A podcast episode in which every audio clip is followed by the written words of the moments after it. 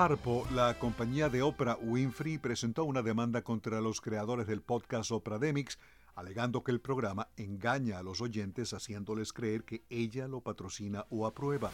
En una demanda presentada en la Corte Federal de Manhattan, la empresa Harpo, Oprah, escrito al revés, dijo que no busca ganancias ni daños por parte de los creadores de Demix, ni intenta impedir que el programa se siga transmitiendo. Oprah quiere que Oprademics cambie de nombre, argumentando que la transmisión y los eventos en vivo relacionados al programa violan las marcas registradas Oprah y O de Harpo y capitalizan erróneamente la buena voluntad que Winfrey dice que ha pasado décadas construyendo. Harpo sostiene que simplemente estar asociado a la marca Oprah generalmente provoca un aumento exponencial en ventas, conocido como el efecto Oprah. El sitio web Oprademics describe a los conductores del podcast como historiadores que analizan episodios del programa de entrevistas de Oprah Winfrey y discuten el impacto cultural de la presentadora, empresaria y actriz. Según la revista Forbes, Oprah Winfrey tiene un patrimonio de 2.500 millones de dólares.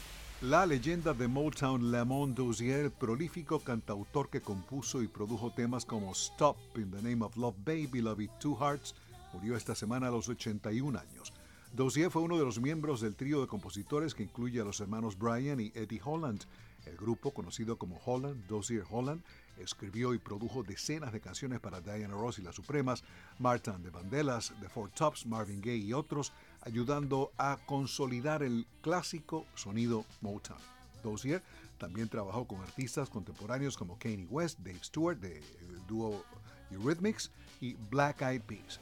Su música ha sido regrabada por los Rolling Stones, Linda Ronstadt, James Taylor y Phil Collins. Dozier y los hermanos Holland, nacidos y criados en Detroit, pertenecen al Salón de la Fama del Rock and Roll.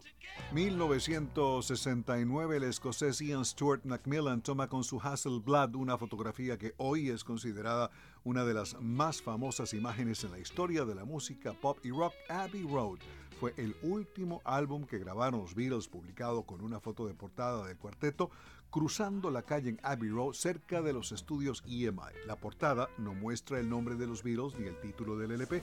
El álbum Let It Be Salió en mayo de 1970, pero el material se había grabado más de un año antes, lo que significa que Abbey Road en realidad es el último conjunto de material original producido por los cuatro de Liverpool. El grupo se reunió poco después para una sesión de fotos, ocasión en la que estuvieron presentes Yoko Ono y Linda McCartney. Una de las imágenes se usó en la portada del LP recopilatorio Hey Jude.